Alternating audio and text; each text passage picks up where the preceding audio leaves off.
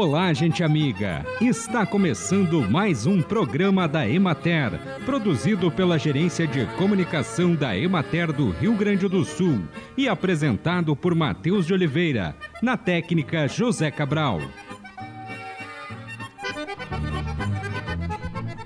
Neste Novembro Azul, mês em alusão à saúde do homem, a Secretaria Estadual da Saúde chama a atenção para os altos índices de mortalidade masculina por doenças crônicas não transmissíveis. Em 2022, a taxa estimada foi de 362,7 para cada 100 mil habitantes no estado, sendo de 427,8 para homens e de 300,5 para mulheres. Entre as macro-regiões de saúde do Rio Grande do Sul, a macro-região sul apresenta as maiores taxas de mortalidade, tanto na população masculina quanto na feminina. A maior diferença entre homens e mulheres é percebida na macro-região dos vales, onde a taxa de mortalidade dos homens é 54% maior, sendo 457,9 por 100 mil entre os homens e 296,8 por 100 mil entre as mulheres, de acordo com a especialista em saúde da Política Estadual de Saúde do Homem da Secretaria Estadual da Saúde, Talita Donati, a população masculina busca menos os serviços de saúde, o que influencia para os dados até aqui apontados.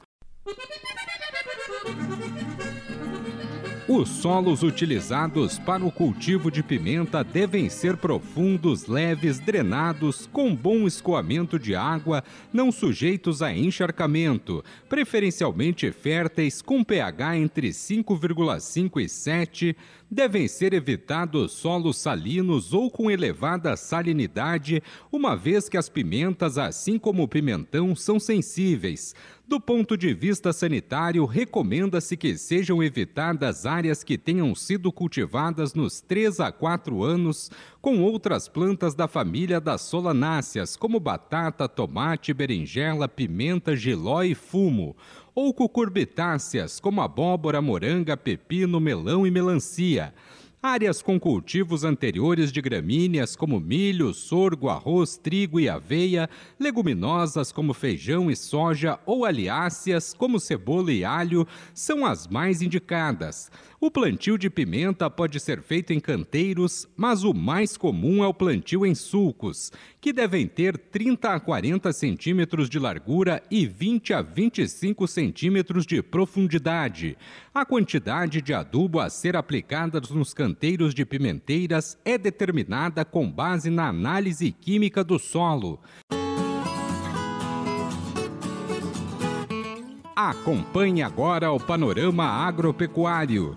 Houve pequena evolução na semeadura do milho na última semana, abrangendo 79% da área planejada no Rio Grande do Sul. Alguns agricultores já concluíram o plantio da safra principal e planejam complementar a área estimada em safrinha a cultura continua a demonstrar desenvolvimento satisfatório com plantas de estatura elevada, folhas largas e coloração verde intensa. Porém, nas folhas mais jovens são observados sintomas de amarelecimento entre as nervuras, característicos da falta de luminosidade. Na região de Erechim, a semeadura foi concluída estão em estado vegetativo 70% das lavouras e 30% em início da fase reprodutiva. A diminuição da luminosidade afeta o desenvolvimento da cultura, mas não ocorrem danos em virtude das chuvas volumosas. Na região de Frederico Westphalen, a cultura apresenta desenvolvimento satisfatório beneficiado por condições ambientais iniciais favoráveis. No entanto, em pontos isolados, a ocorrência de altas precipitações acompanhadas de ventos fortes e granizo causou o acamamento de plantas. Além disso, houve desfolhamento em algumas lavouras provocada pelo granizo. As lavouras em fase de floração e em enchimento de grãos foram afetadas pelo excesso de chuvas, o que provocou a diminuição da polinização e da fecundação. Essa situação resultará em espigas com falhas na formação de grãos, reduzindo a produtividade das lavouras. O valor médio da saca de 60 quilos, conforme o levantamento semanal de preços da Emater no estado, foi de R$ 54,78, o que representa um aumento de 2,55% em comparação com a semana anterior, quando foi cotado a R$ 53,42.